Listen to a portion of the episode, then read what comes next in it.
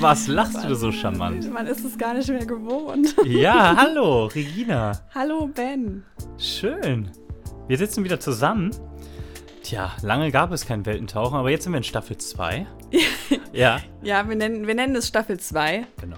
Weil es war eine ganz bewusste Pause. Genau, dieses eigentliche Podcast-Konzept, das man eigentlich regelmäßig immer wieder wird produziert. Nein, machen wir nicht. Wir machen staffelweise. Ja. Genau, staffelweise versorgen wir euch. Ja, ganz so war es nicht, ehrlicherweise. Aber wie dem auch sei, äh, wenn wir vom Konzept Weltentauchen sprechen, äh, sind wir momentan in den letzten Monaten ja sowieso in eine völlig andere Welt eingetaucht. Seit wir, glaube ich, aufgehört haben, das war kurz vor dem Lockdown, kurz Ja. vor der Pandemie. Januar, Februar. Was dann passiert ist, war ja irgendwie selber absurd, dass die reale Welt auf einmal sehr fiktiv geworden ist. Sollen wir euch nochmal eine Zusammenfassung geben, was in den letzten Monaten passiert ist? Genau, deswegen dachten wir, wir wollen euch jetzt auch nicht weiter überfordern. Die Pandemie war schon, war schon genug. Nee, jetzt brauchen wir Ablenkung. Genau, jetzt brauchen wir wieder Ablenkung. Wie, wie geht's dir? Wie bist du durch diese Tage gekommen? Mir geht's gut. Ähm, ab und zu habe ich dir ja geschrieben. und ähm, ja, es ist ein Auf und Ab irgendwie. So wie das mit den Maßnahmen ein Auf und Ab ist, ist es halt irgendwie dann auch für einen selbst ein Auf und Ab, würde ich sagen. Keine Ruhe. Und bei dir? Ja. ja, auch verhältnismäßig eigentlich ganz gut durchgekommen. Also es war, war nicht immer leicht, aber ähm, es geht. Gesundheitlich habe ich und Familie und Freunde zum Glück alle keinen Schaden genommen. Also von, von da an toi toi toi. Und wir hoffen auch jetzt erst durch die nächsten Monate gut durchzukommen. Aber wir haben gesagt, wir müssen ja irgendwie wieder eine Normalität reinbekommen. Und da gehört natürlich dieser Podcast irgendwie auch dazu, weil uns das ja schon sehr viel Spaß gemacht hat. Und ich freue mich, dass wir jetzt einfach wieder loslegen Habt ihr uns vermisst? die paar Zuhörer, die wir haben. Aber die sind äh, ganz herzlich gegrüßt. Und wir freuen uns, dass ihr zuhört. Und wir fangen heute nämlich an mit, äh, ich würde mal sagen, zwei Filmen, die ich denke mal 90% aller Zuhörer gesehen haben sollten. ja. Bei einem würde ich sagen, den haben 98% gesehen. Ja. Beim anderen vielleicht 90%. Was denkst Ja, so würde ich es auch sagen. Und ich vermute mal, die höhere prozentuale Zuteilung gibst du unserem ersten Film, Forrest Gump. Genau. Forrest Gump ist der erste Film und äh, er ist von 1994. Der zweite Film ist ebenfalls aus den 90ern, also wir sind im Kinojahrzehnt der 90er Jahre. Ein sehr schönes Kinojahrzehnt mit großen Blockbustern, großen Gefühlskino von Armageddon bis, äh, bis der Wiederaufnahme der Star Wars-Filme, Matrix, äh, whatever. Also wir hatten sehr, sehr große und emotionale Filme. Und die beiden gehören definitiv dazu. Also Forrest Gump hast du gerade erwähnt und der zweite Film ist Truman Show mit Truman Show. Jim Carrey aus dem Jahr 1998. Witzig, äh, beide Filme aus den 90ern, ähm, aber trotzdem spielen sie in einem anderen Jahrzehnt. Truman Show spielt quasi in seiner Welt, ähm, da kommen wir nachher noch drauf zu sprechen, in den 50ern ungefähr. Und äh, Forrest Gump spielt in den 60ern, so würde ich sagen, Mhm. hauptsächlich. Ja. Genau. Relativ unterschiedliche Filme vom Ansatz. Also auch vom Genre würde ich sie etwas anders äh, einstufen, während Truman Show zwischen Komödie, Drama, vielleicht sogar ein paar Thriller-Elemente äh, einhergeht, ist, ist es, glaube ich, bei, bei Forrest Gump ein ganz klares äh, Drama, oder? Ja, ist ein Drama, aber würde ich sagen, rührt auch daher, dass das ja eine Romanvorlage hat. Und dadurch ist das ja auch so eine, ja, so eine Geschichte, die halt eben wirklich von A bis Z ja erzählt wird. Und von daher würde ich sagen, ist das genau schon, schon ein Drama, eine Erzählung, aber jetzt nicht wie bei äh, Truman, dass man da wirkliche Thriller-Elemente drin hat. Das stimmt. Wenn man die Filme sich beide anschaut, ist eigentlich Forrest Gump die große Stärke, dass man eigentlich von der ersten Minute kleben bleibt. Ne? Man wird als Zuschauer wahnsinnig gut mitgenommen und lernt den Charakter unheimlich schnell lieben. Und bei der Truman Show ist es natürlich dieser Moment, den, den jeder miterleben möchte, wie Truman letztlich auf die Wahrheit stößt. Das sind, ist natürlich der Motor dieses Films. Ja, und das sind die beiden Filme, die ich äh, denke, sind großartige Filme und auch gewisse Parallelen haben, wenn wir auf die Charaktere schauen, in die wir beide uns heute mal reinversetzen wollen. Genau, wir haben uns natürlich jetzt wieder irgendwie überlegt, okay, so eine kleine Verbindung, auch wenn wir natürlich immer in andere Welten tauchen wollen, ne, dass du dann eine Figur einnimmst, ich nehme eine Figur ein. Aber was haben die denn jetzt so gemeinsam, sag ich mal, der kleinste Nenner, was die irgendwie zusammenbringt? Und in dem Fall haben wir gemerkt, dass es das Thema so ein bisschen Naivität, so an das Leben rangehen, sich ein bisschen treiben lassen, ähm, vielleicht passt bei Truman jetzt nicht ganz, aber nicht alles hinterfragen. Und irgendwo, auch wenn man es vielleicht auf den ersten Blick nicht sieht, haben die da tatsächlich Berührungspunkte, haben wir gemerkt. Mhm. Starten wir doch mal direkt. Jetzt müssen wir natürlich uns ein bisschen zurückversetzen. Ihr habt ihn ja ganz bestimmt alle gesehen. Wir haben gerade gesagt, Bens Einschätzung, 98 Prozent unserer Hörer ähm, haben Forrest bestimmt schon mal gesehen. Wir befinden uns so ungefähr in den 50er Jahren in Alabama. Und da wächst der kleine Forrest auf. Und äh, Forrest ist natürlich jetzt, muss man sagen, nicht wie alle anderen Kinder seines Alters irgendwo, denn bei ihm wird nicht nur festgestellt, dass er nicht äh, gut laufen kann, dass er eine Behinderung in dem Sinne hat, sondern er ist auch noch, ähm, ja, ich glaube, wir haben es vorhin tatsächlich nochmal nachgelesen. Ähm, bei ihm wurde ein sehr, sehr geringer Intelligenzquotient festgestellt von, ich glaube, 75. Du sagtest 75, ja. 75, ja. Genau, und ähm, darauf baut ja die Story so auf, ähm, dass dieser Mensch in alle möglichen historischen Ereignisse, die da so äh, stattfinden können, ist ja auch eine super spannende Zeit, in der er sich befindet oder die er da quasi so durchkreuzt. Ähm, ja, das sage ich mal, dass er die alle crasht und trotz seiner, in Anführungszeichen, nenne ich es jetzt mal Einschränkungen, alles aus dem Leben rausholt, so das volle Potenzial, womit man vielleicht, wenn man diesen Menschen ja im echten Leben kennenlernen würde, gar nicht so rechnen würde. Ja. Begeistert ja. mich jedes Mal irgendwie wieder. Ja, es ist eine wahnsinnig tolle Reise, auf die der Zuschauer da mitgenommen wird. Und es ist ein äh, vorwiegend wahnsinnig liebenswerter Charakter in erster Linie. Ne? Ähm, es fängt ja an, dass er auf der Bank sitzt und äh, sich einem mitwartendem Fahrgast auf der Bank, man wartet auf einen Bus, auf Bus ja. äh, mitteilt und dann anfängt, seine Geschichte zu erzählen. Und äh, schon in den ersten Minuten merkt man einfach, was das für ein warmherziger Mensch dies doch ist. Und äh, diese Kombination dann daraus, diese, diese Naivität, wie du es gerade auch schon gesagt hast, ähm, wie er dem Leben begegnet und wie er trotzdem eigentlich immer an das Gute in den Menschen glaubt, das ist eigentlich schon sehr rührselig, sorgt aber natürlich auch für sehr, sehr komödiantische Momente im Film. Aber wenn du so überlegst, ne, ich meine, das ist ja schon sehr ikonisch, ne, man sieht diese Feder, dann kommt dieses Klavierintro, was ihr bestimmt von allen möglichen Nachbarskindern kennt, die Klavier spielen, die das irgendwann mal geübt haben, ist zumindest in meinem Fall so. Ähm, also, sie hat toll Klavier gespielt, aber ich konnte es halt irgendwann nicht mehr hören, um ehrlich zu sein. Ähm, aber es hat doch jeder schon mal gehabt, man sitzt irgendwo an der Bushaltestelle, im Zug oder sonst wo und dann kommt jemand und man hat ihn echt nicht drum gebeten und erzählt so seine Lebensgeschichte, aber am Ende ist es einfach, ist man so froh, dass man diese Person kennengelernt hat, wenn man irgendwas daraus ja. so zieht. Ja, jetzt stell dir das mal vor, du sitzt da und äh, jemand erzählt einfach von sich aus ein bisschen. Das ist erstmal schon ungewohnt, gerade in der heutigen Zeit, oder? Also wenn man Ernst, siehst du das noch häufig? In den letzten Tagen jetzt wahrscheinlich sowieso nicht, aber ja, ich sag mal so, also dadurch zum Beispiel, ich fahre ja auch alleine in Urlaub und ähm, bin hm. immer wieder fasziniert, wie schnell man Leute kennenlernt. Ich würde sagen, jetzt in der aktuellen Zeit, so im letzten halben Jahr, hat das leider total abgenommen, weil man gar nicht mehr weiß, wollen Leute jetzt noch angesprochen werden, mögen die das nicht, ne? Aber ich muss sagen, ich komme ähm, zum Glück total häufig mit Leuten ins Gespräch. Da gibt es auch Tage, wo ich mir denke, oh, jetzt sprich mich aber nicht an, ne? aber ey, so ein, so ein Forest Gump, so den braucht jeder mal auf irgendeiner Zugfahrt. Und manchmal geht man einfach aus so einem Zug raus, das ist bei irgendeiner E-Verbindung von Aachen nach Köln.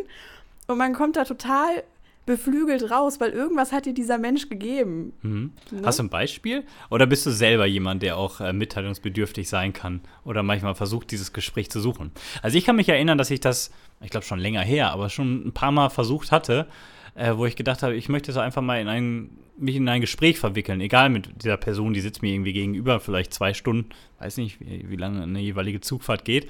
Und manchmal kann ja was ganz Interessantes bei rauskommen. Hast du das jetzt mal in letzter Zeit oder in ja, den letzten zwei Jahren gehabt, wo ja. jemand angefangen hat zu reden und auf einmal war es wahnsinnig interessant oder war eine schöne Konversation rausgekommen? Also ich habe das tatsächlich äh, sehr häufig gehabt schon äh, in meinem Leben, Gott sei Dank, weil ich war Pendlerin.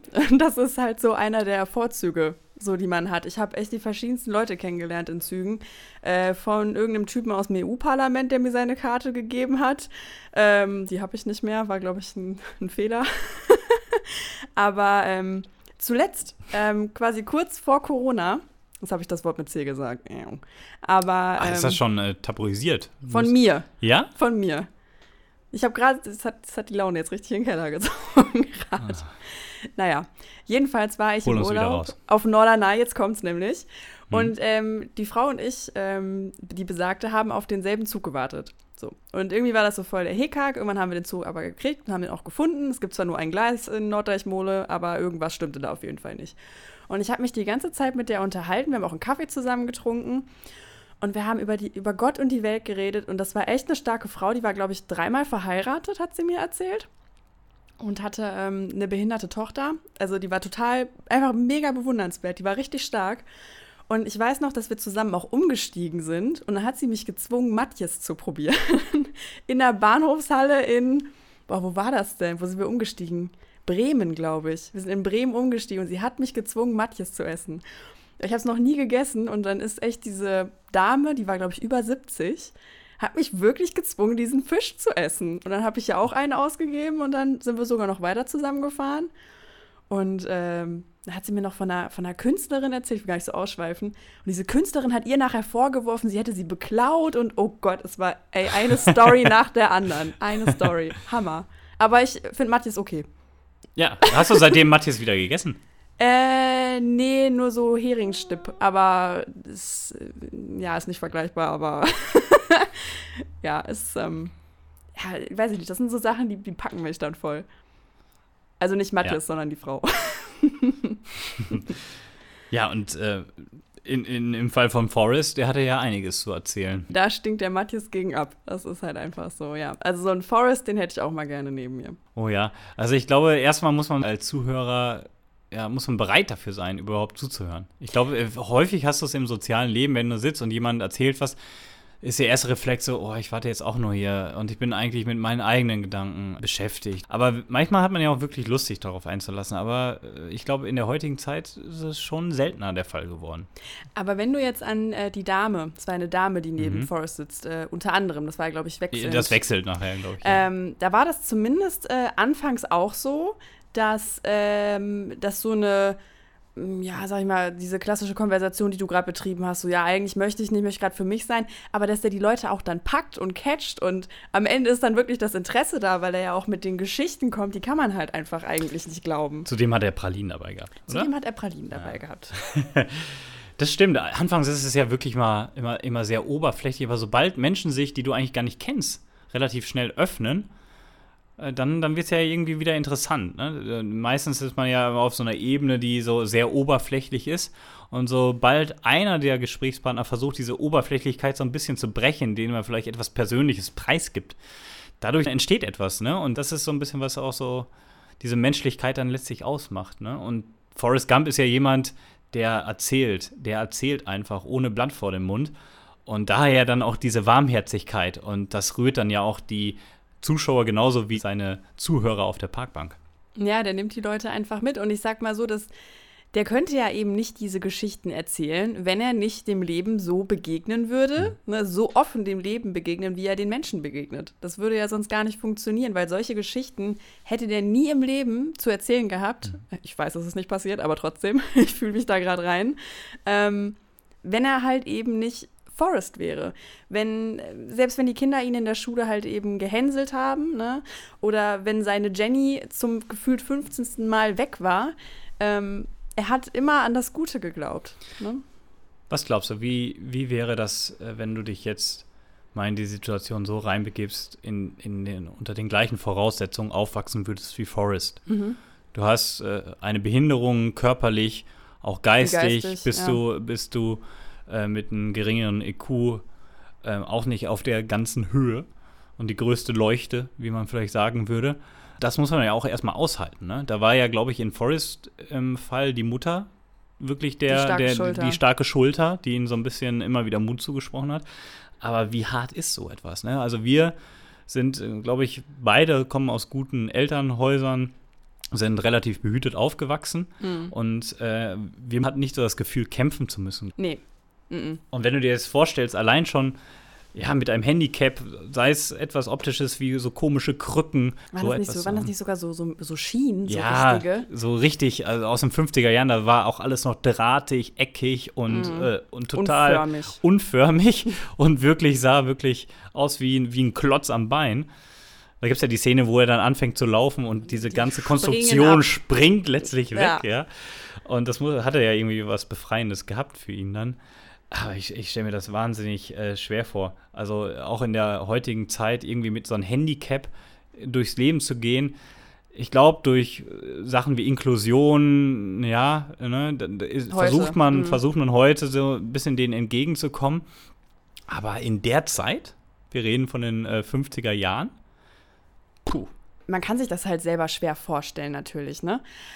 Aber ähm, trotzdem finde ich es nicht unrealistisch, dass da jemand so gestärkt rausgeht. Definitiv. Ich glaube, wenn du das einmal äh, hinbekommen hast und äh, dann erste Erfolge im Leben hast, dann äh, ziehst du da wahrscheinlich umso mehr Kraft raus. Ja? Ich glaube, ähm, seine Stärke, was wir halt einfach auch oft vergessen, ist, er konzentriert sich, wenn man mal drauf achtet, wirklich immer auf das, was er hat und nicht auf das, was er nicht hat. Er hat vielleicht jetzt eben nicht die besten Voraussetzungen, erstmal am Anfang fließend laufen zu können. Er hat nicht die besten Voraussetzungen, die Schulbildung zu bekommen oder was auch immer. Aber er hat Jenny als Konstante im Leben. Er hat seine Mutter, bis sie halt eben stirbt. Und ähm, ne, dann später hat er den Sport, das ist dann Football, dann hat er den Sport, das ist Tischtennis, aber er erarbeitet sich alles und er sieht immer das, was er hat. Ne, und das vergessen halt viele heutzutage. Und das ist ja das Gute, weil die Türen öffnen sich auch für ihn, weil er dem Leben einfach mit so einer, wie wir schon gesagt haben, mit einer Naivität begegnet. Er hat keinen Plan, was er irgendwann mal werden will. Er lebt einfach in den Tag hinein und er kann gut laufen. Und das öffnet ihn ja diese, er, ermöglicht ihn, glaube glaub ich, das Stipendium. Das macht ihn zum Kriegshelden. Das lässt ihn zum Lebensretter werden. Genau, im Lazarett ist er dann Tischtennis-Profi äh, auf einmal. Dann genau. kommt ja Lieutenant Dan, ne? Lieutenant Dan. Und äh, genau, mit ihm hat er dann nachher Baba Gump äh, Shrimps dann übernommen.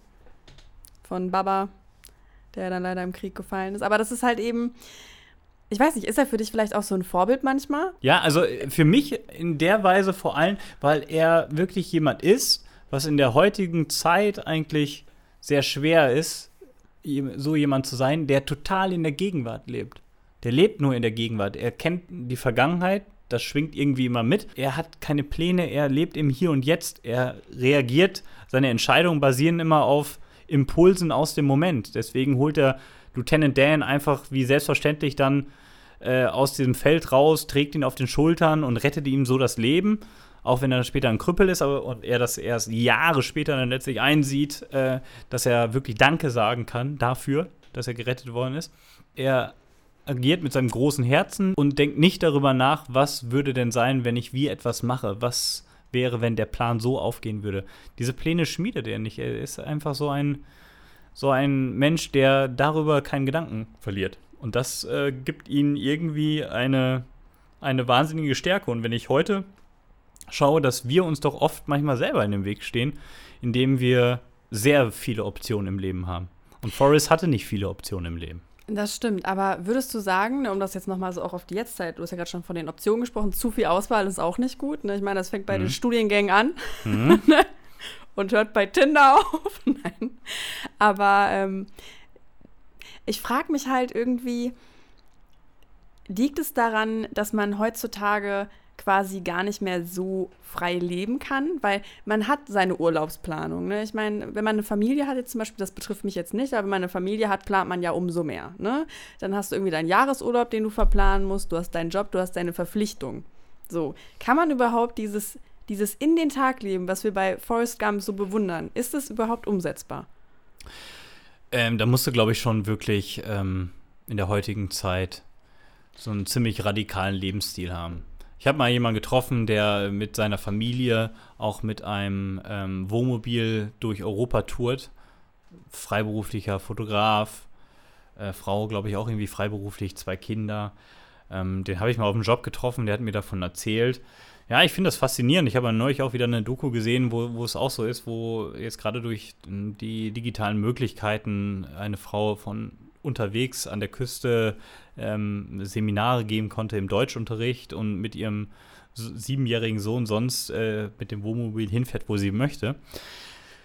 Irgendwie ja, aber auch nicht, nicht so richtig. Ne? Also es ist ähm, selbst diejenigen, die sich die größten Freiheiten rausnehmen, haben eine gewisse Abhängigkeit. Ne? Mhm. ich glaube, dieses ganz frei in den Tag leben, das kann keiner. Das konnte aber auch ja Forrest irgendwie nicht. Es fühlt sich in dem Film zwar so an, ehrlicherweise, dass er nie irgendwie große Stimmt. Existenzängste hatte. Das hat er irgendwie nie gehabt. Und da war die Army, ne? Mhm. Die hat gesagt, du kommst zu uns. Ne? Wir geben dir die Aufgabe. Und von da an hat sich ja irgendwie alles so ergeben bei ihm. Das stimmt, dahin entwickelt, ja. Mhm. ja. Aber ich glaube grundsätzlich nein. Also ähm, so äh, unbeschwert äh, dem Leben zu entgegnen, das ist, glaube ich, eine Fähigkeit, da wäre ich dankbar, wenn man das wirklich so kann. Ne? Aber man ist, glaube ich, schon heute, also ich als Familienvater kann das schon sagen, ähm, äh, man denkt schon sehr viel nach. Ne? Was ist das Beste für die Kinder? Was ist das Beste für uns? Was ist das Beste für mich? Was ist das Beste für die Frau? Also man, man ist schon mit sehr vielen ähm, Bedürfnissen am Hantieren. Ne? Deswegen ist es, glaube ich, nicht so leicht. Und daher ähm, ist es natürlich irgendwie dann auch ein Luxus, den ähm, Forrest hatte. Das in stimmt. gewisser Weise. Sich frei machen von all diesem Ballast, den, den wir uns als Gesellschaft dann doch immer so ein bisschen auflegen. Aber vielleicht, sage ich mal, das wurde thematisiert im Film, aber vielleicht äh, kann man das ja noch mal so rausstellen, weil letzten Endes äh, seine große Sorge war immer Jenny. Ne? Ja. Und das war ja das, was ihn belastet hat. Die ne? einzig große Sorge war Jenny, ja. So, ne? Also ich meine, sie ist ja dann nachher auch, hat in der, in der Table Dance Bar gearbeitet, war drogenabhängig, hat dann mit den falschen Leuten da irgendwie verkehrt. Ich glaube, vielleicht ist es ein bisschen das, was du gesagt hast. Er ist ja auch nicht ganz unbefangen gewesen in dem, was er getan hat oder tun konnte. Vielleicht hat er sich tatsächlich mehr den Kopf darüber zerbrochen, als wir es ahnen können. Letztlich äh, ist er ja dann in einer Position, wo er eine Verantwortung übernimmt. Von Das der traurigsten Szene des Films, Oh des. Abschiednehmens, bis zu dem Ende, wie der kleine Forrest dann in den Schulbus steigt. Mhm. wahnsinnig rührend und ich glaube, das bekommt einen auch beim zehnten Mal schauen immer wieder, bekommt man Gänsehaut oder es laufen einen so ein bisschen die Tränen. Von da an ist, glaube ich, Forrest äh, auch in einer gewissen Rolle, aber da endet auch der Film. Und das ist ja eigentlich das Interessante daran zu sehen. Jetzt hat er, hat Forrest eigentlich diese Aufgabe im feste Leben, diese Aufgabe. Verantwortung. Und davor ist Forrest eigentlich durch diese Weltgeschichte vom Watergate-Skandal über, über äh, was haben wir noch? Elvis Presley am Anfang. Elvis Presley, ähm, Ken- den Vietnamkrieg. Nixon, genau, Nixon hatten wir schon. Ja, Ähm, boah, so viele. Apple, Und Apple- alles. ja. Und, oder Kleinigkeiten wie der Shit Happens, äh, den Smiley, den er kurz Smiley, ja. erfunden hat. Ähm, ja. Ein ähnlicher Film, der, der so ein bisschen das wieder aufgefangen hat, war der Film mit, ähm, ich weiß nicht genau, wie heißt, der Film mit Ben Stiller, wie heißt der gleich? Äh, hier dieses, ähm, das unfassbare Leben des Walter Mitty oder Ja. so ähnlich, ja. Ist nochmal ein bisschen anders, weil, also lustigerweise wurde mir der Film vor ungefähr zwei Wochen ans Herz gelegt. Mhm. Guter Soundtrack übrigens. Viel so auf Monsters and Man, wenn man so ein bisschen Indie mag. Mhm. Mega. Ähm, und das ist ja nochmal so ein bisschen anders, weil er sich ja immer in diese Tagträume flüchtet, die aber am Ende ja sozusagen Wirklichkeit werden, weil am Anfang träumt er immer davon, gewisse Dinge zu tun und proaktiv zu sein und sein Leben in die Hand zu nehmen. Am Ende macht er es halt einfach. Aber es ist auch halt so eine unglaubliche Geschichte, die, der reist ja nachher nach Island, äh, nur um dieses, ähm, dieses Foto zu finden, was Mhm. fehlt. Ne? Er arbeitet ja fürs Live Magazine und er soll die letzte Ausgabe rausbringen, weil die Printversion eingestellt wird. Und ähm, genau, um dieses, um dieses Negativ zu finden, sucht er halt eben den Fotografen und er hält sich dann mal irgendwie in Island auf und er reist Ja. ihm dann hinterher. Und eigentlich ist es jemand, der nie irgendwas gemacht hat. Und auf einmal ist er eben in dieser Situation, wo er gezwungen ist, was zu tun, dann wird er proaktiv und hat dann halt eben auch die Zeit seines Lebens. Ja. Ist auch eine unglaubliche Reise, die er macht. Äh, Forrest Gump macht die irgendwie in einer Art ein bisschen passiver, durchlebt die so ein bisschen passiver, weil er dann doch immer von äußeren Ja, manchmal muss man Impulsen. geschubst werden. Genau. Und äh, bei Walter Mitty sieht es dann wieder ein bisschen anders aus. Aber so von der Struktur des Films ist es auch eine ähnliche, eine, ein, ein ähnliches Erlebnis, was sich eigentlich über einen längeren Zeitraum dann doch ein bisschen erzählt in diesem Film.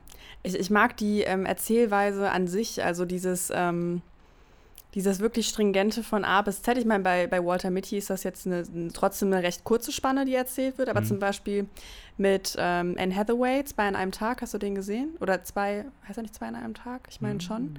Ähm, Das sind zwei Leute, das ist auch am Roman basierend, die sich immer einmal im Jahr wieder treffen, immer am selben Tag zufällig. Und sie stirbt dann nachher auch ganz tragisch, Spoiler, wird Oh, von einem LKW überfahren. Oh. Ähm. Ja, ich glaube, irgendwas klingelt da, aber Hast du ich bestimmt bin mir nicht, gesehen. Kann sein, Aber dass es ist halt schon auch- sehr, sehr lang her ist. Ja, Ja. das, ich weiß gar nicht, von, von wann der ist, irgendwie 2010 Hm. oder so auch. Und auf jeden Fall, äh, da ist es auch sehr stringent erzählt, ne? Immer dieses, es wird immer dieser Tag im Jahr beleuchtet, aber durch die Jahrzehnte hinweg und das ist auch echt super spannend gemacht. Also weniger spannend, weil es eine Liebesgeschichte Hm. wirklich rein ist, ne? Aber diese Erzählweise dann durch die Geschichte ist auch sehr, sehr cool gemacht. Regina, was würdest du machen, wenn du vor Angela Merkel stehen würdest, die Kameras laufen und du musst auf Toilette? Ja, Forrest Gump hat vor Kennedy ja gesagt, dass er dringend auf Toilette muss, weil er etliche Dr. Pepper Cola getrunken hat. Und dann gibt es ja den schönen Moment, wo Kennedy sagt, ah, was hat er gerade? Er hat gesagt, dass er auf Toilette muss. ich würde sagen, ehrlich wäre am längsten. Also ich würde das auch machen, glaube ich. Du? Ich weiß, also wenn du dich wirklich nicht zusammenreißen kannst in dem Moment, was willst du tun? Wenn es wirklich gar nicht mehr geht, Magst du Dr. Pepper? Hast du einen Dr. Pepper Cola jemals getrunken? weiß ich gar nicht. Magst du Shrimps? Ja. Ja? Wieso? Ich frage jetzt mal alles magst nach. Du magst Apple? du Smileys? Magst du Apple? Magst du all das, wofür Forrest Gump Magst eigentlich du steht? Elvis? du verkaufst mir hier ein Produkt. ein Produkt von Paramount Pictures. Das ganze Leben einer Liebe hinterher trauern und nachher, ja, vielleicht dann irgendwie dann doch Erfolg haben. Aber, Aber das ist ja auch dieses es ja schon, Naive, ne? schon ein bisschen schmerzhaft, oder? Zum Teil. Der Film? Oder für also ihn? für ihn war es doch bestimmt schmerzhaft. Ja, aber wenn du diese naive Lebenseinstellung hast, ne, dann ist es vielleicht wirklich dieses, dass du denkst, es wird sich noch, das Blatt wird sich noch wenden. Könntest du, wenn du das Gefühl hast, einmal deine große Liebe getroffen zu haben, Ah, das habe ich schon gedacht. die dann aber auf andere Reisen geht, ob es jetzt Reisen in, in äh, Reisen im Sinne eines Trips auf. wir reden von auf, einem Menschen. Ja, wir reden von einem Menschen. Okay, also wenn Ja. meine große Liebe drogenabhängig wird. Wenn deine große Liebe drogenabhängig wird oder sich der AfD anschließt oder Oh irgendetwas mein in dieser Gott. Richtung und am Ende irgendwann wieder auf deiner Tür steht, könntest du wirklich ein einer Liebe, eine Liebe so lang aufrechterhalten in dein Leben, dass du an dem Punkt, wenn sie wiederkommt, auch dastehen würdest und sagen, ja, ich bin da? Nein, Es oder? gibt, ja, es gibt ja diesen dummen Spruch von wegen, ich, äh, ich liebe nicht dich, sondern ich liebe die Vorstellung von dir. So. Und äh, ich glaube, das ist sowas, ganz häufig. Und ich glaube, jeder, der mal wirklich eine Trennung durchgemacht hat, der wird merken oder überrascht davon sein, vielleicht vielmehr so, was man alles schaffen kann. Was man alles alleine schaffen kann und was man alles durchstehen kann. Und ich glaube, ich bin nicht der Typ Mensch, der dann am Ende sagt so, oh ja, Friede, Freude, Eierkuchen, ist schon okay, komm her. So, glaube ich nicht, kann ich mir nicht vorstellen. Aber könnte eine Liebe, wenn man weiß, dass es die Liebe ist, alles andere so in den Schatten stellen, dass es keinen Stellenwert mehr im Leben einnimmt? Also, Jetzt man weiß, man hat die große Liebe getroffen und alles, was danach kommt, kann nicht, kann dem nicht gerecht werden. Also da muss ich ja ähm, auf eine gute Freundin verweisen, die ähm, evangelische Religion studiert hat. Und die, äh, mit der habe ich letztens äh, oder neulich vor, vor zwei Monaten oder so ein sehr interessantes Gespräch darüber geführt. Und wir sind zu dem Entschluss gekommen, oder vielmehr, sie hat mir das dargelegt und ich fand, sie hatte recht, dass man im Leben nicht eine große Liebe hat. Selbst wenn du vielleicht nur eine triffst, gibt es vielleicht auf dem Erzähl Planeten. das mal Forrest. Ja, kann ich nicht. ist vielleicht auch besser so. ne, aber ich, ich äh, glaube, das ist so. Ich glaube, es gibt viele Menschen, zu denen man perfekt passen würde, aber du triffst halt vielleicht die eine und dann willst du ja auch keinen anderen mehr. Aber ich glaube schon, dass wenn es mit der einen Person nicht klappt, dann wird es eine andere geben. Klingt irgendwie mies, aber ich glaube, das ist tatsächlich so. Hm. Diese etwas äh, analytische Herangehensweise, die hatte Forrest ja zum Glück nicht. Deswegen haben wir ja letztlich diesen schönen Moment. Aber am ist ja auch das Films. Schöne, weil wenn du nach meiner, und das ist vielleicht ein schönes Schlusswort für Forrest, wenn du nach meiner Denkweise gehst oder von meiner guten Freundin, dann wird Forrest auch nach Jenny noch eine große Liebe finden. Tja, Vielleicht. siehst du Der- mal. Er ist ja noch relativ jung, oder? Als Jenny stirbt. Boah, Ja, das ist ja jung, also um die 40. vielleicht, Ja. äh, Mitte 40. denke ich mal, oder? Als er im Krieg war, war der so um die 20, würde ich jetzt sagen. Mhm. Ja, nee, älter vielleicht ein bisschen. Ja, 40. Was von all den Dingen, die Forrest gemacht hat in diesem Film, Du und das waren ja einige, Mein Schlusswort, ja.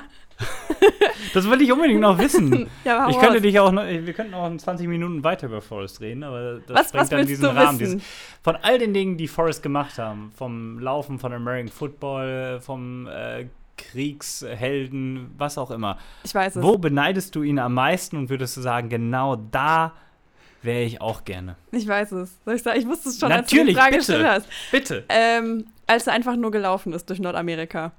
Als er einfach nur gelaufen ist. Weil kennst du nicht diesen Impuls zum Beispiel, wenn du auf irgendeinen Zug wartest, dass du sagst, nee, also ich steige jetzt einfach in irgendeinen anderen Zug ein. Und dann fahre ich bis zur Endstation und dann steige ich in den nächsten Zug ein. Und das ist ja im Prinzip nichts anderes. Ich habe es irgendwie mit den Zügen heute. ähm, das ist ja im Prinzip nichts anderes als dieses, ich laufe und ich laufe weiter und dann laufe ich noch weiter und dann gucke ich, wo ich hinkomme und dann kommt ja dieses, dann schließen sich fünf Leute an, dann sind es nachher 100 Leute und wenn ich keinen Bock mehr habe, ja, dann höre ich halt auf. So. Aber ich glaube, du kannst dich wirklich so zur Erkenntnis laufen. So. Ne, der hat sich ja irgendwie schon so ein bisschen leer gelaufen. Der hat ja diesen Impuls, ich will laufen und dann irgendwann hat er gesagt, nö. Ja, und dann stehen die alle da, wo ist das dann? Irgendwann in Nevada oder sonst was? Auf irgendwie Ja, go get Fall it ist- live. Dann müssen nicht rein. Dann sagt er, er hört auf und alle stehen hinter, ja, und jetzt? Wie sind die dann eigentlich da weggekommen? Muss ich ja wieder zurücklaufen. Die sind dem ja nicht hinterhergelaufen, meine ich, oder? Am. Ende, sind die dem wieder hinterhergelaufen? Ja, ich weiß nicht, man sieht ja nicht, wie er dann wieder zurückläuft. Aber äh, dass sie hinter ihm her waren, klar, er hat dann eine ganze Kolonne hinter sich. Ja, ja, aber sieht man nicht, wie er sich umdreht und geht? Man sieht nur, wie er anhält und sagt, das reicht jetzt. und dann bleiben alle so ein bisschen mit Abstand, äh, bleiben hinter ihm stehen und denken so, oh, was passiert jetzt? Und dann hat Boris entschieden, dass er aufhört zu laufen. Ja, aber wie ist das jetzt. bei dir? Was, was, wo denkst du, oh, das würde ich eins zu eins so gern nacherleben oder nachmachen? Äh, Schrimpskutter. Habe ich auch, das ist auch geil. Ah, weiß nicht. Ich bin, ich bin ja auch so jemand, der, der liebt Sonnenuntergänge. Äh, das ist so eine klare Tätigkeit, die man hat. Ähm, auch wenn ich keinen Fisch mag, aber ich weiß nicht, ich fand diese, diese Darstellung auch in die Inszenierung des Films, fand ich auch irgendwie, hat etwas Romantisches, irgendwie dieser, dieser Fischer zu sein, irgendwo in, in, in den Südstaaten, in Alabama und dieses Unternehmen zu haben und wei- weiß nicht, ich fand das irgendwie toll. Da hat er ja mit Lieutenant Dan auch noch äh, Mhm. jemanden gehabt, der dann irgendwie erst noch mal so ein bisschen äh, so ein miese Peter war und nachher so ein bisschen aber Ja, so einen brauchst du auf dem Boot. Genau, und, und irgendwie diese Chemie dazwischen, so, man hat diese Tätigkeit, man schafft was, aber ist irgendwie draußen in dieser Natur und äh, weiß nicht, das, das fand ich irgendwie immer so. Äh, auf der einen Seite eine schöne Tätigkeit, andererseits hat das auch so mein, meine melancholische Ader ja. geweckt. Ja, Das Ping-Pong äh, ist auch sehr gerne, also ich spiele sehr gerne Tischtennis, aber wir werden nie so gut wir haben doch schon mal Tischtennis zusammen gespielt. Das stimmt. Tatsächlich. Ich war schlecht. Und wir waren nachher sogar im Doppel zusammen. Da ja, das war nicht ne? gut für dich. Aber wir haben, mit, wir haben mit fremden Leuten gespielt. Das war auch lustig. Ja, das war lustig. Auch fremde Leute. Einfach so. Hm. Aber wissen wir heute noch e- etwas von denen? Dass sie besser waren als ich. Naja, aber dir gebührt das Schlusswort, was ich dir gerade schon weggenommen habe, aber ich wollte unbedingt wissen, was nach diesem Moment Jetzt, wäre. jetzt habe ich aber so ein Schlusswort kriege ich jetzt nicht nochmal hin. Aber wir halten fest. Ja, was halten wir denn jetzt fest? Das musst du sagen. Was halten wir fest? Forrest ist Forrest zu sein oder, oder Regina Fürst in Köln zu sein? Also ich würde gerne mal nach Alabama reisen. Fangen wir so an. Und das Elternhaus von Jenny abreißen. Oh Gott. Ah, das ist ja schon abgerissen. Es wieder aufbauen und nochmal abreißen aufs Hass, Ja, Steine was werfen. angetan wurde. Der wirft doch Steine, die werfen doch immer Steine dann da, oder nicht? Hm. Ja, also ich glaube halt, man kann sich einfach von Forrest, wenn man mal so einen Tag hat, wo man denkt, irgendwie alles ist festgefahren, ich habe keine Möglichkeiten, dann ist so ein Tag, da sollte man Forrest Gump gucken. Damit einem mal dargelegt wird, dass man nicht alles so verkopft sehen darf, dass man viel mehr Möglichkeiten hat, als man denkt und dass man ähm, auch mal die Gesellschaft so ein bisschen ausblenden muss einfach und sein Ding machen muss. Ja. Egal, was andere denken. Und ich glaube, dass sich wirklich immer irgendwie Türen wieder öffnen können. Mhm. Und dass man manchmal Menschen, wie du es auch vorhin schön an dem Beispiel äh, deine, deiner. Zugbegleitung gesagt hast, dass man manchmal Menschen auch äh, zuhören sollte. Oder sich selber die Chance geben sollte, mit Leuten ins Gespräch zu kommen, was eigentlich überhaupt nicht geplant ist, aber was manchmal dann irgendwie dann doch einen den Tag versüßt. Also das fand ich, fand ich auch ein Beispiel, wo ich gesagt habe, ja, ähm, das macht es ja dann irgendwie aus. Mhm. Ne? Eben mal so etwas ganz anderes zu hören, sich mit ganz anderen Dingen ähm, auseinanderzusetzen, obwohl man das eigentlich gar nicht geplant hat. Und man ist zu fremden Leuten ganz oft viel offener als zu Menschen, die man kennt. Ja, klar. Weil die siehst du halt nie wieder. Die siehst du nie wieder. Manchmal äh, Und dann ist es ja fast oh, schon wie eine ups. Therapiestunde. Ja, dass die Leute nicht noch Geld nehmen, hab's ja Glück gemacht.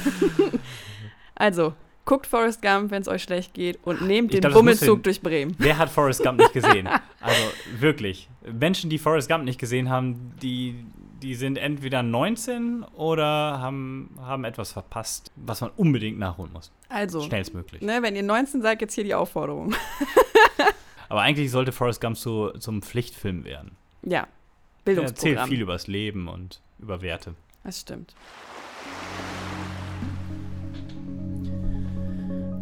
Ja, während wir gerade davon gesprochen haben, dass gerade bei Forrest Gump ja die Möglichkeit da war, irgendwie auch innerhalb von kürzester Zeit Verbindungen zu schaffen, so men zwischenmenschliche Verbindungen, die wirklich auch irgendwie wahrhaftig sind und dann auch irgendwie wieder zerbröckeln. Ja, solche Verbindungen hat unser Charakter äh, Truman Burbank zwar auch, aber sie sind nie wahrhaftig und sie sind nie ehrlich. Und das ist, glaube ich, ziemlich schockierend. Ähm, die Truman Show. Ja, wann hast du den das erste Mal gesehen? Anfang des Jahres. Bei mir ist alles Anfang des Jahres gewesen. Für mich auch ein absoluter Filmklassiker. Ähm, ist damals äh, bei den Oscars zwar leer ausgegangen, glaube ich, aber Golden Globe-Gewinner wurde Jim Carrey. Genau, ja, Ja, und glaube ich auch Ed Harris. als bester Nebendarsteller. Ja, das Ed Harris als der Regisseur. Regisseur im Film, der Regisseur. Ich wollte der gerade sagen, Show. ja, ja. Nicht, nicht der Nein, der Regisseur, an Regisseur des. Films war, glaube ich, Okay, äh, Peter, wir- Peter Wire. Ja, genau, auch- jetzt haben wir aneinander vorbeigeredet. äh, genau. Aber ähm, Truman Show für mich deswegen so ein großartiger Film, weil er natürlich sehr viel, A, natürlich Medienkritik ähm, darstellt, aber weil es auch äh, ein, ein, ein Genre ist, was ich wahnsinnig toll finde, wenn Menschen in Filmen etwas realisieren. Also die Realization Moments sind mit meine Lieblingsmomente in Filmen. Hast du da noch ein Beispiel für? Ja, Lion zum Beispiel. Okay. Hast du den gesehen? Nicht, dass ich. Wer spielt da mit?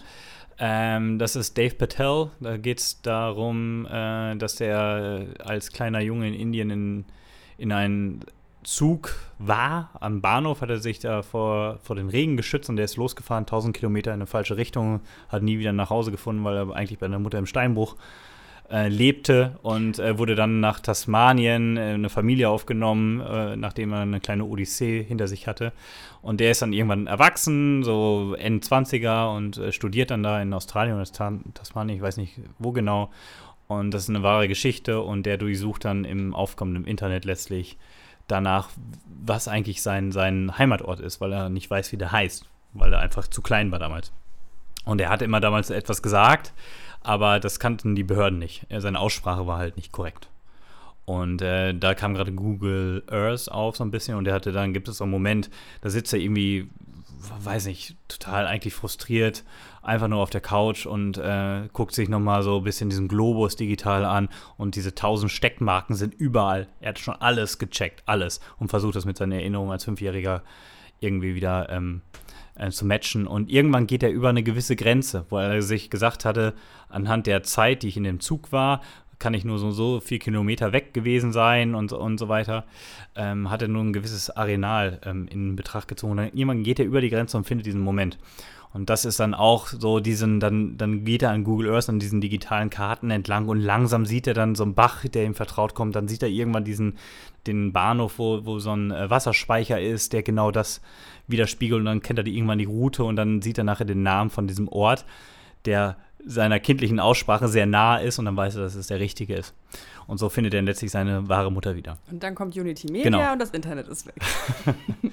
Äh, aber wir reden ja nicht über Laien, das war ein schneller Exkurs, weil ich glaube, Nee, ich habe jetzt mehr über Laien gesprochen als über nee, nee, aber äh, kenne ich, kenn ich vom Plot, sagt mir Ja. auf jeden Fall was, aber habe ich äh, nicht gesehen. Und genau, ich mag es, wenn, wenn Leute im Film was realisieren. Und wir müssen jetzt mal ganz kurz zurückspringen. Also, äh, Truman wurde als Baby von, einem, von einer Produktionsfirma adoptiert Genau. und wurde in äh, das größte TV-Studio reingepackt, was es nur gibt. Das ist äh, Sea Haven, eine Stadt, die an der Küste liegt.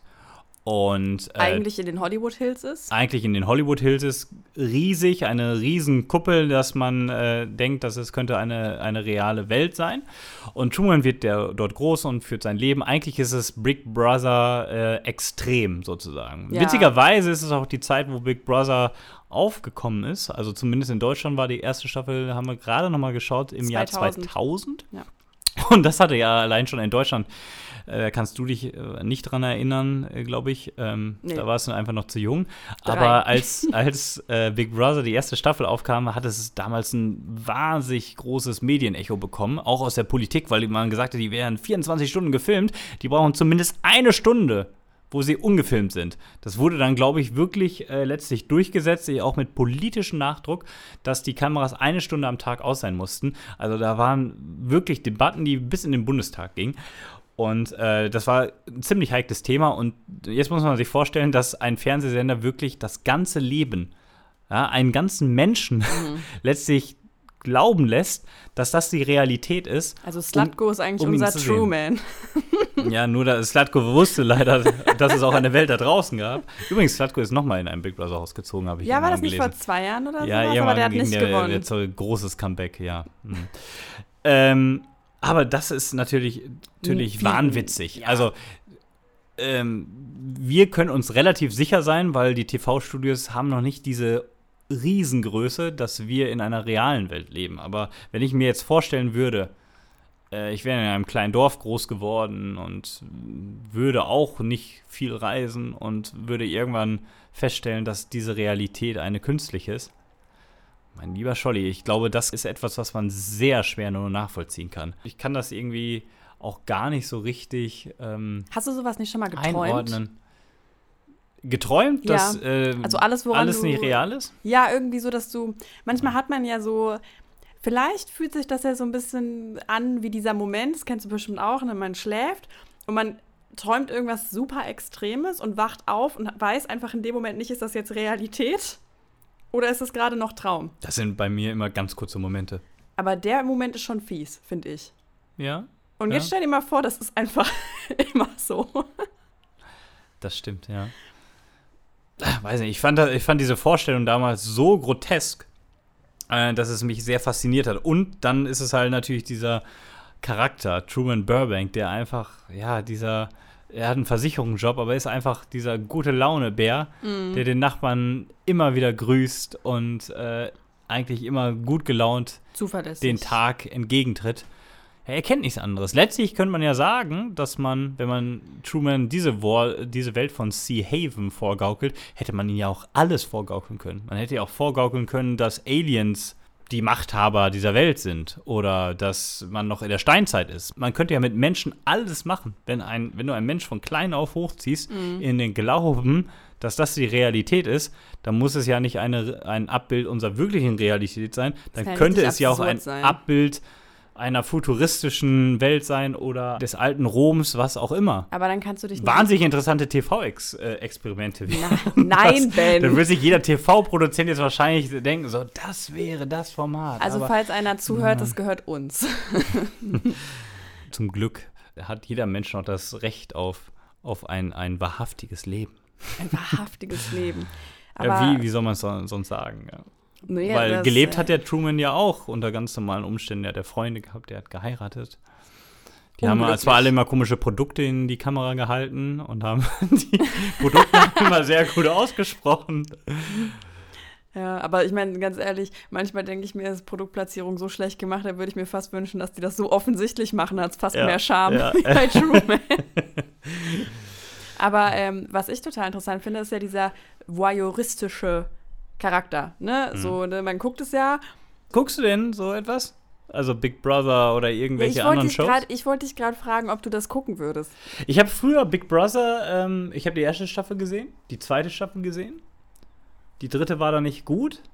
Die vierte habe ich wieder gesehen und danach hat es mich nicht mehr interessiert. Und dann habe ich irgendwann Jahre später mal irgendwie so, keine Ahnung, Promi, mm. Big Brother, aber das hatte, das, das war etwas anderes. Also was ich nee, viel krasser okay. fand, es gab doch mal vor Jahren so ein TV-Experiment, wo Leute, ich weiß nicht, ob das auch Promis waren, bin ich mir nicht sicher, die quasi echt nur so auf so minimalsten Raum gelebt haben und auch nur mit so einer Stimme gesprochen haben. Was war das denn nochmal? Hieß das nicht irgendwie Alice oder so? Oh, da bin ich überfragt. Es gab dieses, wo 100 Leute in einem Haus waren, glaube ich. Oh ja, get the, get the, get the hm. fuck out of my house. out of my house. War das fuck auch noch gepiepst? Ich weiß es nicht. Nee, das ähm. gibt's ja auch noch. Und es gab, ich meine mich zu erinnern, kann auch sein, dass ich völligen Stuss jetzt rede, aber wo wirklich Leute eben auch unter ständiger Beobachtung in so, einem, in so einer Box quasi gelebt haben, so auf engstem Raum. und auch die ganze Zeit beobachtet. Aber jeder hatte so seine Box. Ganz komisch. Oha. Und das fand ich total, total krass. Ich glaube, das gab es auch nur einmal. Also Trumans Box ist gewaltig größer. die hat einen ganzen Ort, die hat ein, eine ganze Küste, ein ganzes Meer vor sich. Und dass äh, Forrest äh, letztlich einfach nicht diesen Drang hat, wegzugehen, obwohl er eigentlich so dieses Entdeckergehen in sich hat. Mhm. Wird ihn ja dann schon immer gezeigt, indem er, wenn er ins Reisebüro geht, da äh, Plakate hängen, dass Reisen sehr gefährlich ist und man sieht ein Flugzeug und Blitze und, Ja, und alles. Und er schaut, oder er will einmal in den Bus steigen und der Busfahrer macht die Gänge kaputt und guckt ihn dann nur mitleidig an, nachdem alle wieder aussteigen und sagt, sorry, I'm sorry. Und dann will er doch äh, noch Ja. eine Reise äh, zu den Fidschis buchen, oder nicht? Ja, Weil kann er seine- nicht. Aber sein Vater ist ja auf dem Meer umgekommen. Nee, aber als er sich mal entschlossen hat, dann zu gehen, hat er es versucht. Zu, äh, da hat er versucht, eine Reise zu den Fidschis zu buchen. Ja, um, um genau. seine, Das- seine Liebe da. Ja, genau. Seine große Liebe, äh, wenn man ganz kurz in in die Handlung des Films springt. Also es gab immer wieder äh, Leute, die versucht haben, in diese Show reinzudringen und Truman ähm, von, der, von der Wahrheit, dass er eigentlich nur ein Objekt einer, einer TV-Sendung ist, zu, äh, zu informieren. Und ich glaube, wenn man in der heutigen Zeit wäre, ja, stell dir mal vor, die Truman Show gäbe es wirklich. Du weißt, wir sind aktuell in einer Zeit, wo Leute sich über diverse Sachen sehr, sehr schnell empören. Hashtags werden ja ganz schnell hochgerankt in Trends. Gewisse Themen werden übelst sensibilisiert. Moralische Sachen ähm, werden, werden ganz, ganz schnell an den Pranger gestellt. Also der Wertekompass muss einfach stimmen, sonst hast du einen relativ schnellen Shitstorm. Und wenn man sich heute das vorstellen würde, dass es so eine Sendung geben würde, jetzt 30 Jahre lang beispielsweise, wie das bei Truman ist, dann muss man sich das mal vorstellen, wie das in, in einer heutigen Welt wie dieser wäre. Das wäre eigentlich gar nicht mehr aufrecht zu erhalten. Also sowieso, dass es wahrscheinlich äh, rechtlich sowieso nicht gegangen wäre, aber wenn, wenn Nee. doch aus irgendeinem Grund, dann wären wir in der, im heutigen Zeitalter zum Glück, muss man sagen, in einer Zeit, wo die Leute das einfach null dulden würden und dieser Voy- Voyeurismus, der auch äh, Anfang dieses, dieses Jahrtausends angefangen hat mit diesen Big Brothern, einfach so weggeschwemmt hätte.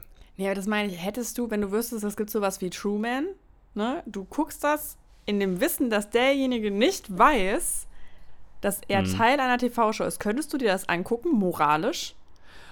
Äh, ich glaube nicht. Ich, ich glaube nicht, aber ich glaube, dass sich, wenn, wenn ich jetzt auf unsere Gesellschaft gucke, ich glaube, es hat sich was ge geändert. Ich glaube, das wäre in den 90ern, wenn man den, die Leute mitgenommen hätte, wäre es eher möglich gewesen als heute. Heute wäre gar nichts möglich. Also selb, natürlich nicht in der Form, dass ein TV-Sender jemand adoptiert und komplett einsperrt oder so. Aber in, in, einer, in einer Form, die so ein bisschen in diese Richtung gehen würde, wäre es, glaube ich, vielleicht noch wirklich in der Zeit der 90er in irgendeiner Weise hätte es sehr, sehr viel Anklang gefunden und sehr viel Neugier bei den Leuten. Heute sind wir aber so medial, dann doch haben wir alles mal durchgespielt, dass mittlerweile wir das gegenseitige äh, gesellschaftliche Korrektiv sind über diese Social Media Plattform, was äh, teilweise natürlich immer viel zu übertrieben, äh, das Rad zu weit ge ge Ist, ähm, gedreht wird. Aber heute unter gar keinen Umständen, damals wahrscheinlich auch nicht, aber da wäre der Druck, glaube ich, von anderen Seiten gekommen. Wie ich es gerade gesagt habe, in der ersten Big Brother Staffel war wirklich die Regierung, die nachher gesagt hat, was macht ihr da?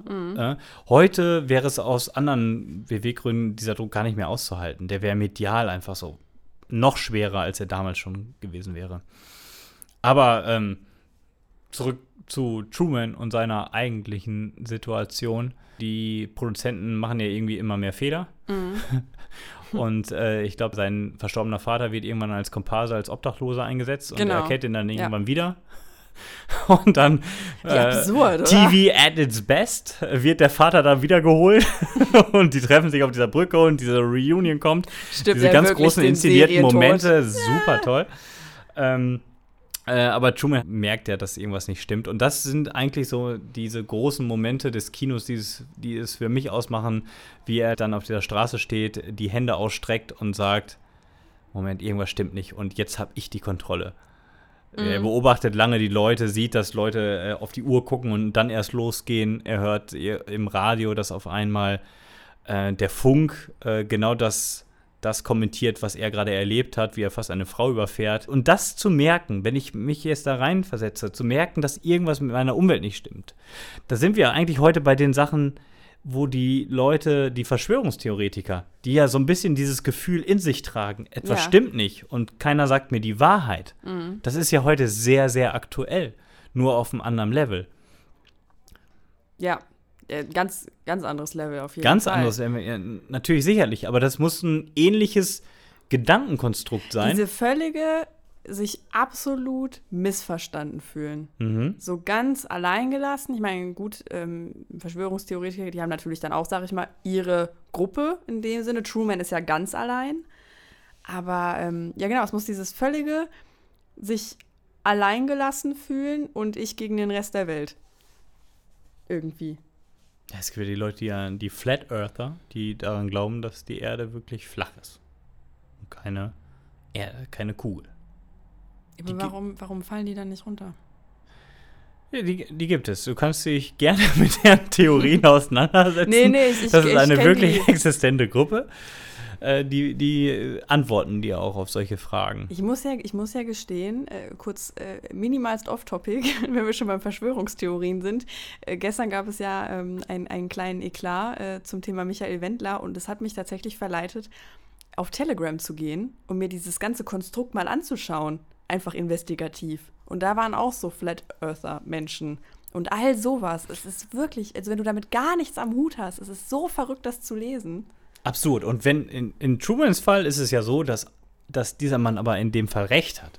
Dass diese Theorie wirklich aufgegangen ist. dass wir wahnsinnig. nicht auf dem Mond gelandet sind. dass Corona tatsächlich nur eine Erfindung von Bill Gates ist, um kleine Kinder irgendwo das Blut auszusaugen, Oh um Verjüngungs. Gott. Ich weiß es gar nicht. Ich habe mich mit diesen Theorien gar nicht richtig auseinandergesetzt, Aber weil sehr, die so also absurd sind. streckenweise sehr unterhaltsam, zu Ja, sein. wie auch immer. Aber Truman hat nun mal recht. Er hat die Lunte gerochen und er weiß, dass es nicht stimmt. So, jetzt, wie geht man damit um? Also zu wissen, ich bin nicht in einer realen Welt. Das nachzuvollziehen und dann ist der Impuls wirklich auszubrechen oder sich dem zu fügen und zu sagen, ich habe eigentlich ein gutes Leben. Also wie groß ist eigentlich der Motor, die eigene Motivation zu sagen, nö, ich möchte wissen, was da Nö. draußen ist oder ich genieße es, ich kann ja hier alles machen. Ich habe hier meinen besten Freund, ich kann mit denen immer ein Bier trinken, ich kann immer das machen, ich kann dies tun. Ähm, Ja, ich habe eine hab ne selbst- nette Frau. Und da ist ja dieses lahmgelegte Leben. Ne? Also dieses, dieses glatte Leben, was er in Sea Haven ja auch immer hat. Versicherungsvertreter, verheiratet, irgendwann soll mal ein Kind kommen. Das wäre interessant geworden, wie die Produzenten das hätten, hätten eingebunden. wie auch immer. Aber ähm, das auf einmal ähm, dagegen zu stellen und zu sagen, nö, ich möchte jetzt raus. Also ich möchte gucken, was da draußen ist. Dieser Antrieb, der würde einen ja auch Angst verleiten. Und ich glaube, das hat ja Truman auch Ja, aber er wird gehörige nicht- Angst. Er wird nicht eingejagt. wahnsinnig. So, das finde ich so Er faszinierend. wird klarer. Er wird wahnsinnig, aber dann wird er klarer. Genau, aber es ist nicht dieses völlige. Ja, wie soll ich das denn sagen? Du weißt, was ich meine. Er ist nie in diesem Zustand, dass man denkt, okay, Katastrophe, der kommt nie wieder auf sein, auf sein Leben klar, in Anführungszeichen, sondern der hat wirklich, wie du gesagt hast, diesen Impuls, diesen Motor. Er verfolgt das dann und er hat wirklich durch die Bank weg diese, ja, sag ich mal, diesen Anreiz, die Wahrheit herauszufinden. Der lässt sich auch nicht kleinkriegen. Ich glaube, viele, das sind viele Menschen, aber man hat in so einer Situation auch sehr gute Karten, absolut wahnsinnig zu werden. Ja. Äh, Teilweise spielt Jim Carrey es ja auch wie ein Wahnsinniger, wie er dann in diesem Kreisel fährt Ja, und ja. die Autos da sind und sagt, guck mal, zu seiner Frau Laura Linney, äh, er spielt ja seine Frau, heute Mhm. bekannt aus Ozark vor allem, glaube ich, der, der, Netflix-Serie.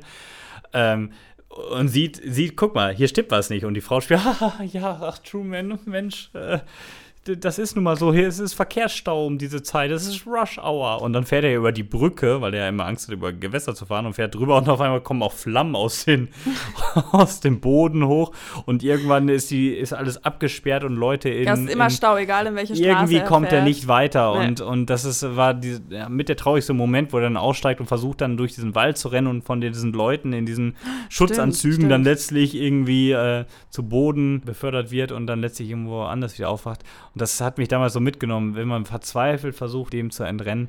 Ich glaube, das wäre das wär der letzte Moment, wo der TV-Zuschauer auch sagen würde, lass diesen Mann frei. Da wäre spätestens der letzte TV-Zuschauer überzeugt, dass das nicht mehr geht. Was hätten wir dann für ein Hashtag? Hashtag Free Truman. Hashtag, ja. Hashtag, was hätten wir noch? So. Free Truman ist eigentlich schon. Free Truman eigentlich, ne? Ja, ja den würde es geben. Der würde viral gehen.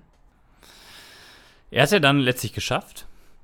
Ne? Nachdem er sich dann wirklich mit einem Segelboot aufs Wasser getraut hat. Und die wirklich den Hype da umgebracht haben, mhm. muss man sagen. Hast du, als du den Film das erste Mal gesehen hast, dir gewünscht, dass Ich habe ihn tatsächlich nur einmal gesehen, muss ich dazu sagen. Hast du dir dann gewünscht zu sehen, seine ersten Minuten draußen? Oder war das für dich das perfekte Ende, zu sagen, dass er seinen Satz sagt? Wie heißt er noch so schön? Uh, good morning, and in case I don't see you, good afternoon, good evening and good night und damit durch die Tür tritt und der Film ist vorbei? Oder hat es sich damals gereizt zu sehen, was dann passiert? Überhaupt nicht. Ich fand es perfekt, so wie es war.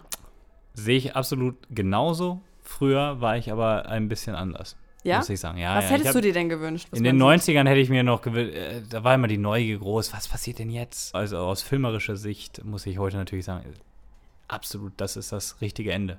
Sagen wir mal, er wäre rausgegangen, er hätte dann seine, die, die, Dame, die ihn quasi darüber aufklären wollte, ne, die dann ja vermeintlich zu den Fidschis gereist ist, die hätte er draußen dann getroffen, seine quasi eigentlich große Liebe. Es mhm. wäre so platt gewesen. Es wäre so platt gewesen. Ich, ja, klar.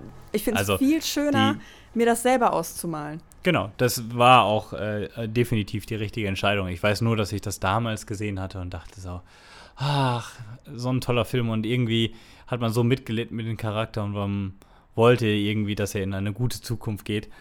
Und ähm, das ist er dann sicherlich auch. Sicherlich, sicherlich. Aber das ist ja auch ganz berühmt, dieses Bild, wie er dann oben auf diesen Stufen steht, vor dieser mhm. Tür quasi, ne, mit dem Himmel oder der Horizont ist es ja quasi. Genau, dann, wo ne? er erst mit dem Schiff gegen die Kante kommt genau, und stimmt, ja. hier endet es. und dann äh, wird einem erstmal bewusst, dass da diese Kuppel ist und dann verneigt er sich doch noch quasi vor mhm. dem Publikum.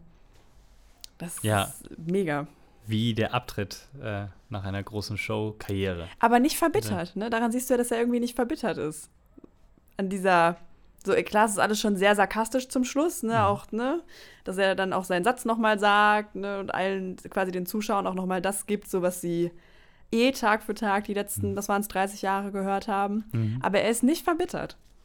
Das waren beide Charaktere eigentlich nie. Also sowohl Truman als auch Forrest waren eigentlich beides Charaktere, die immer positiv nach vorne geschaut haben, die immer positiv dem Leben gegenüberstanden, Menschen gegenüberstanden.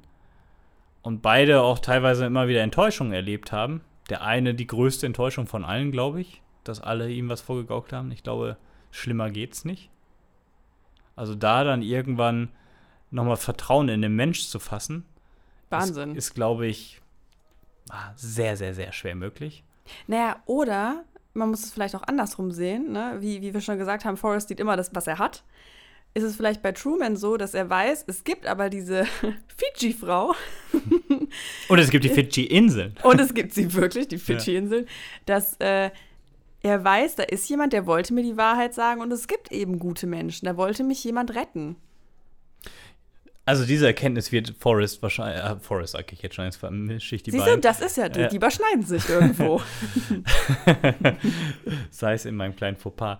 Ähm, das ist ja genau das, was, glaube ich, dann äh, auch äh, Truman machen würde. Ja, er würde, er würde das tun. Er würde zu den Fidschi-Inseln gehen, er würde sie aufsuchen und er würde dann erfahren, dass ähm, sie da gar nicht ist.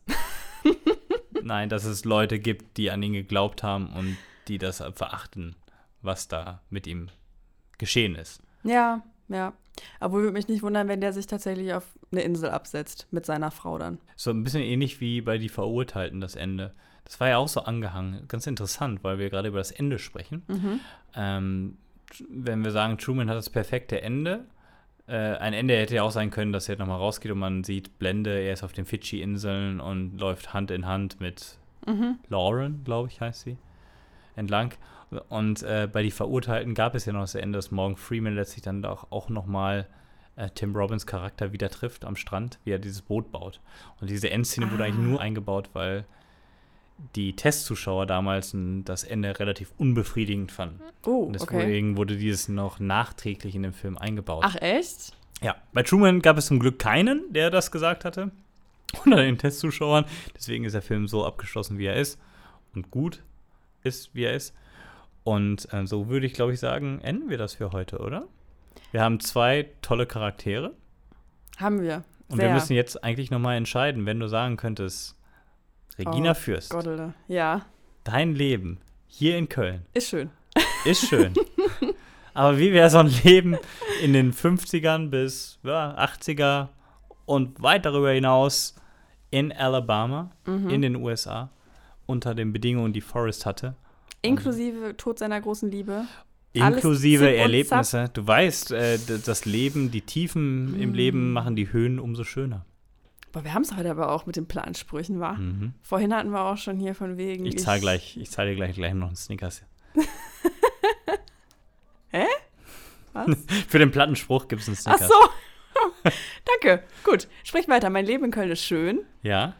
Und ich soll mich jetzt entscheiden, ob ich Truman oder ja? Du sollst dich entscheiden, erstmal, ob du sagst Forrest, ob mein Leben. dein Leben oder Forrest Leben. Ha, schwierig. Also generell, glaube ich, sage ich auch immer, ich mag mein Leben sehr. Ich muss aber sagen, ich finde Forrests Leben schon sehr, sehr cool. Weil der einfach so unfassbar viel erlebt. Ich weiß jetzt natürlich nicht, wenn jemand so naiv ist, inwiefern der das auch alles reflektiert, ne?